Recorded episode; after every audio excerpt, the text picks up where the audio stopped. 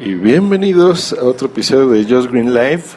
Pues ya, ya se terminaron por fin las vacaciones. Lástima que no pude salir, maldita sea. Pero me voy a buscar tiempecito para poderlo hacer. A los que hayan salido, pues bienvenidos de regreso a clases, al trabajo, a la vida normal.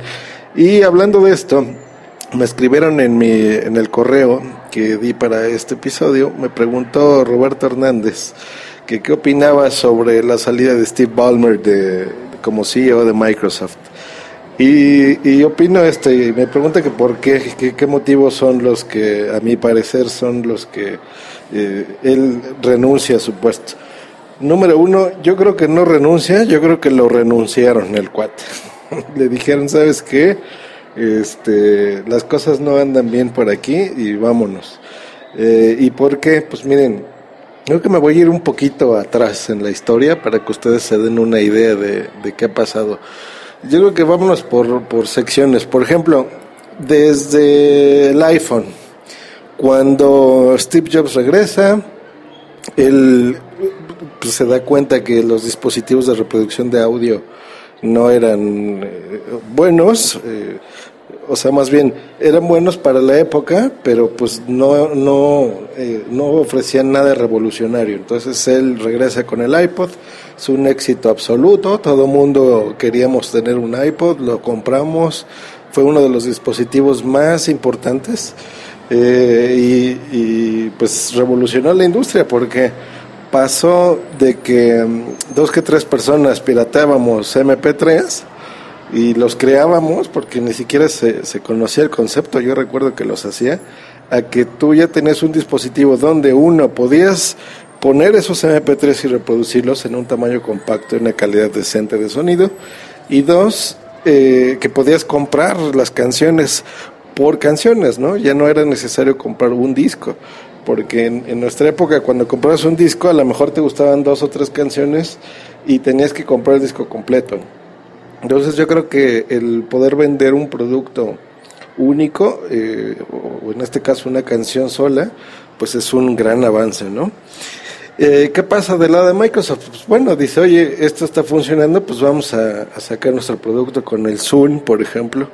Si lo recordarán, lo sacó, eh, fue un producto muy caro y realmente pues no, no sirvió. Este, no sirvió y lo, lo desestimaron, lo sacaron. Luego empezaron con los teléfonos. El problema es que eh, los Windows Phone originales eran carísimos, costaban 500 dólares por un, teléfono, que ahora incluso son más caros, ¿no? Pero en esa época realmente no, no penetró tanto, ¿no? BlackBerry era, eran los líderes y, no desarrollaron realmente el sistema operativo como debía de ser, ¿no? Del lado de las computadoras, eh, pues el horroroso Windows Vista, que es un, programa que ha hecho sufrir a todo mundo. En el 2007 fue que salió, si mal no recuerdo. Eh, todo mundo usaba Windows XP, que ya estaba muy bien desarrollado, he de reconocer, y de repente les ponen este sistema que para todos les preguntaba absolutamente todo en seguridad, si querías desinstalar algo, entrar aquí o no, y hasta dos o tres veces confirmar una misma operación. Eh, era un sistema pesado en el que eh, te hacía más lenta la computadora, ¿no? Entonces eso no, no gustó. Rápidamente sacaron a, Windows 7 basado en Windows Vista, pero mucho mejor. Es un sistema que, que me gusta. Windows 7 es muy, muy bueno, realmente. Eh, luego, ¿qué pasa? Sacan el Windows 8 pero aquí hubo un problema que realmente lo diseñaron para interfaces táctiles, ¿no? Para pantallas táctiles.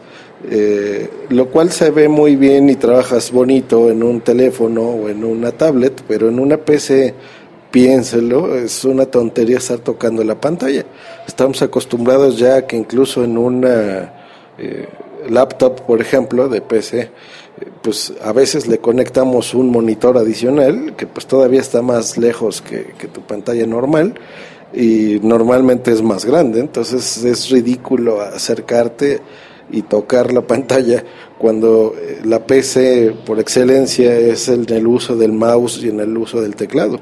Entonces, eh, pues, fail, ¿no? Por ese lado. Luego dijeron, oigan, pues estamos viendo que el lado móvil está... Eh, nos está comiendo al mandado, ¿no? Realmente la tendencia es que todo el mundo utiliza ya un celular y una, una tablet, por ejemplo, para acceder a Internet. Incluso ya son eh, más dispositivos de este tipo que se están usando que, computadoras tradicionales, ¿no? Llámese la marca que quieran, o sea, Apple o Microsoft en este caso, Linux o todas las, las variantes que hay. Este, entonces, ¿qué vamos a sacar? Pues ahora una, una tablet. Entonces sacan el Surface con una primera entrega que no funciona para nada.